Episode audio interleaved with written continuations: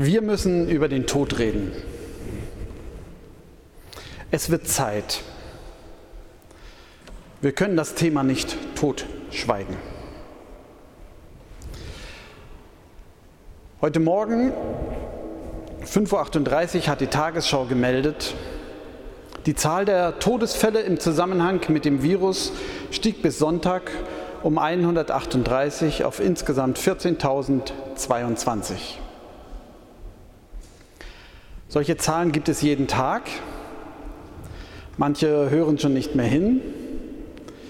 Manche verfolgen das wie gebannt. Mich ziehen Zahlen magisch an. Aber sie haben eine Tücke. Die täglichen Zahlen im Zusammenhang mit der Krise, in der wir gerade leben, die verleiten uns, in einen Sog zu kommen, dass man meinen könnte, Ziel ist es, diese Zahlen auf Null zu bringen. Wir schaffen es, den Tod zu überwinden. Dem Tod schlagen wir ein Schnäppchen. Eines Tages haben wir es geschafft. Das ist aber ein Irrtum. Auch nach der Krise werden wir sterben. Und zwar jeder von uns. Auch nach der Krise werden wir krank werden, andere anstecken und vielleicht müssen einige daran sterben.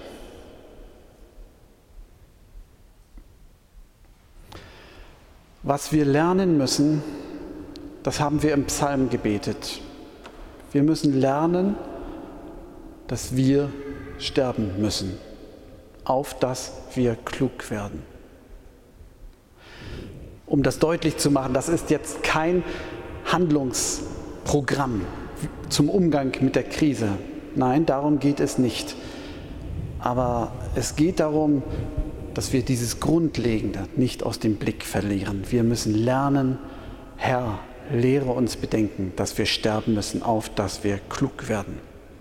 Und dann dann hören wir diesen Predigtabschnitt aus dem letzten Buch der Bibel, Kapitel 21, sieben Verse. Johannes, Johannes sieht, und ich sah einen neuen Himmel und eine neue Erde. Denn der erste Himmel und die erste Erde sind nicht mehr und das Meer ist nicht mehr. Johannes sieht, und zwar sieht er das, was er sieht, als Trost in einer damals völlig verrückten Zeit. Er sieht eine Wirklichkeit hinter der offensichtlichen Wirklichkeit und die schenkt ihm Jesus, um ihn und mit ihm die ganze Gemeinde damals zu trösten. Als wenn Jesus ihm einen Schluck vom lebendigen Wasser geben will, als Wegzehrung in den schweren Zeiten, in der er lebt. Eine Zeit, in der Christen wohl verfolgt wurden bis in den Tod hinein. Es wurde immer schlimmer. Und wir, wir hören diese Sätze heute und wir dürfen mittrinken. Trost trinken. Johannes sieht. Und eins darf ich mir jetzt nicht verkneifen. Ich bin im letzten Jahr sehr oft mit meiner Tochter im Ozeaneum gewesen, deshalb ist mir das wichtig. Was wir hier lesen, ist kein Biologielehrbuch über die kommende Welt. Wenn Johannes sieht einen neuen Himmel, denn der erste ist nicht mehr und der erste Himmel ist nicht mehr und das Meer ist nicht mehr, dann geht es nicht um irgendwie eine biologische Abhandlung, dass das Meer nicht mehr sein wird und jeder hätte recht, der sagt, wie soll das denn gehen? Das Meer ist nicht mehr. Wir hören die Bibel nicht als Biologie-Lehrbuch, sondern wir lesen sie und ich wünsche mir das, dass wir es immer mehr verstehen als so eine Art Tagebuch der Liebe Gottes. Also ein Lehrbuch zieht meinen Verstand in den Bann und hilft mir eine These zu verstehen, die die Welt erklärt. Ein Tagebuch zieht mich hinein in eine Beziehung, in die Beziehung zu dem Autor, der es geschrieben hat. Und Gott hat in dieser Welt seine Schrift hinterlassen. dass wir uns dort hineinziehen lassen. Und dann verstehen wir, dass das Meer nicht mehr ist, dass es da um das Grauen geht, wenn man im Meer zu versinken droht. Zwischenbemerkung, Schluss. Johannes sieht und er sieht, das Alte ist vergangen. Und für mich leuchtet an dieser Stelle der Psalm wieder auf. Der Gott, der dort erkannt wird, lehre uns bedenken, dass wir sterben müssen. Das Tagebuch der Liebe Gottes zieht mich hinein zu dem Autor, von dem wir gehört haben, dem, der diese Welt geschaffen hat. Das Grün, Herbst, Winter, Frühling, Sommer. Und der gesagt hat, siehe, es war sehr gut. Es ist dieser selbe Autor, den wir hier zu erkennen bekommen. Der Schöpfer, der, der selber Mensch wird, alles aufgibt, um uns nahe zu sein. Gottes Sohn, der diese Menschen liebt. Das Alte ist vergangen, heißt nicht, das, was wir hier haben, ist alles Mist. Nicht so wichtig. Lass es zu Ende gehen. Es ist nicht so wie in den Katastrophenfilmen, die sich häufen, wenn es um die Zukunft geht, die uns einreden wollen, das muss hier alles im großen Chaos enden. Apokalypse ist für uns ein Begriff von Weltuntergang.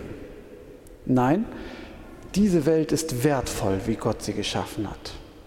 Und trotzdem sieht Johannes, das Alte ist vergangen, das Alte muss vergehen. Wir werden sterben. So wird es nicht weitergehen. Aber das Neue, das Johannes sieht, ist nicht einfach etwas Neues nach einem fehlerhaften Alten, sondern es ist ein Neues nach einer Verwandlung. So wie der auferstandene Jesus.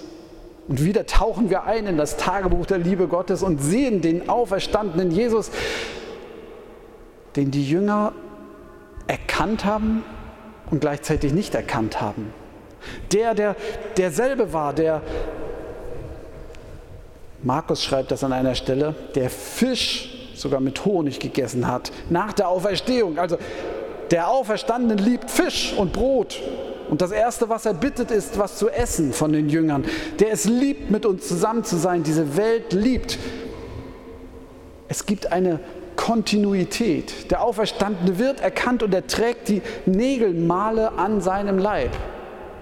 Das, was das Wichtigste ist, das trägt er, obwohl er ganz anders ist und plötzlich da sein kann, plötzlich weg sein kann. Kein Mensch kann das verstehen.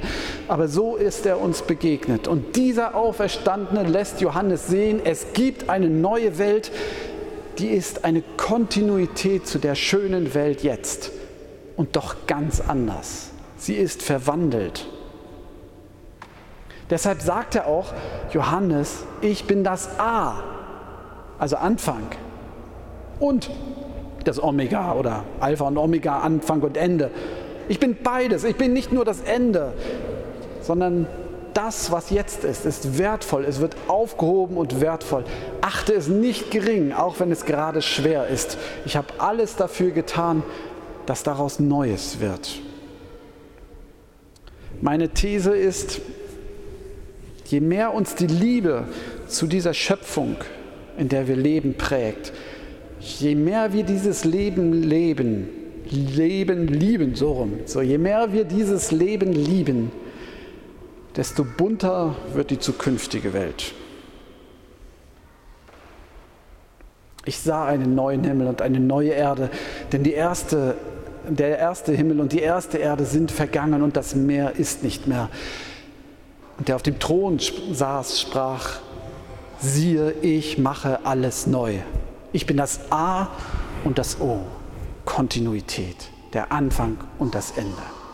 Und ich gebe euch aus der Quelle des lebendigen Wassers schon jetzt zu trinken.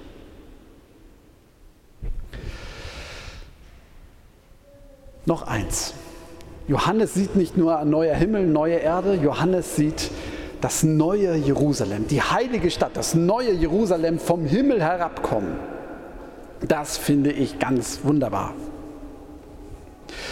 Ich habe mich zunächst einmal gefragt, will Johannes uns jetzt lehren, was es bedeutet, dass wir alle sterben müssen? Aber ich habe den Eindruck, wenn sich zwei prügeln, dann hilft es nichts, wenn man daneben steht und belehrt, wie Fairness funktioniert. Da muss man dazwischen gehen und die auseinandernehmen. Wenn einer mit dem Tod sich schlägt oder mit der Angst vor dem Tod, dann nutzt es nichts, in gelehrige Informationen über das ewige Leben hineinzutauchen. Man muss dazwischen gehen und sagen, halt, stopp. Schau jetzt einmal weg von dir und deiner Angst und schau auf den, der dir ewiges Leben schenken will. Und dann schaut Johannes und er sieht das neue Jerusalem. Und es heißt, eine Stimme vom Thron her sagt, siehe da, die Hütte Gottes bei den Menschen.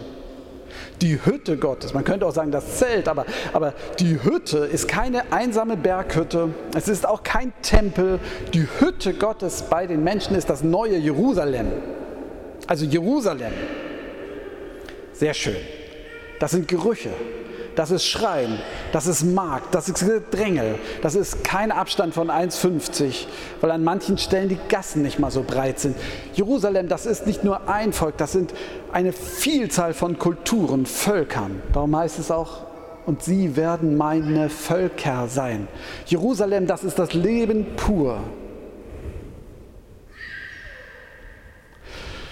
Noch eins.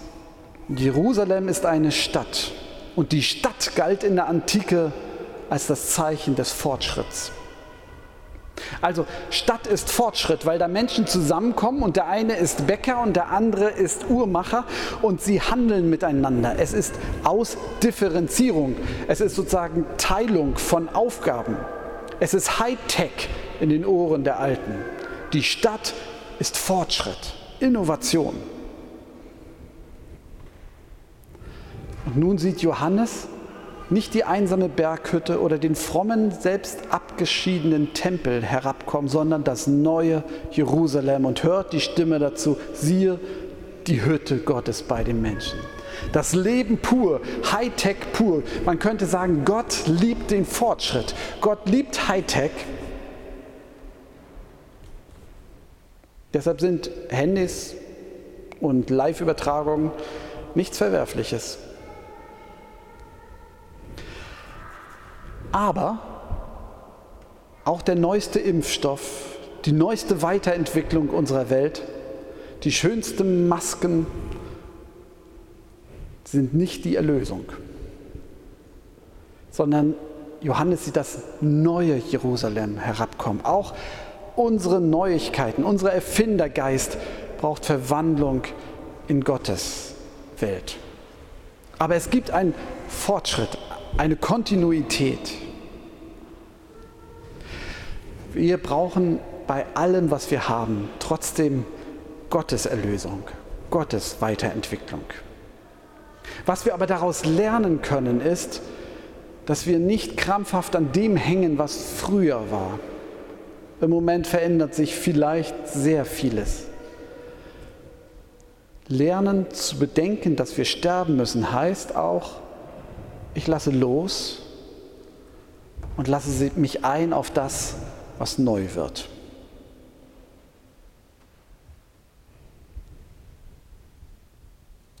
Johannes sieht den neuen Himmel, die neue Erde, das neue Jerusalem, aber es sind neu vom Himmel gekommen. Also, nicht der Impfstoff bringt uns Rettung, nicht wir werden alles besser in den Griff bekommen. Wir werden weiter sterben. Lebt, liebt, streitet um die richtigen Maßnahmen, forscht, weint, bis ihr nicht mehr weinen könnt, um diese Welt und kämpft, dass es besser wird. Aber hinter dieser Wirklichkeit steht schon Gottes Wirklichkeit schreibe. Denn das ist wahr. Siehe, ich mache alles neu. Es ist schon entschieden, dieser Kampf. Das Leben gewinnt, weil Jesus lebt. Und der Friede Gottes, der höher ist als all unsere Vernunft, der bewahre unsere Herzen und Sinne in Christus Jesus, unserem Herrn. Amen.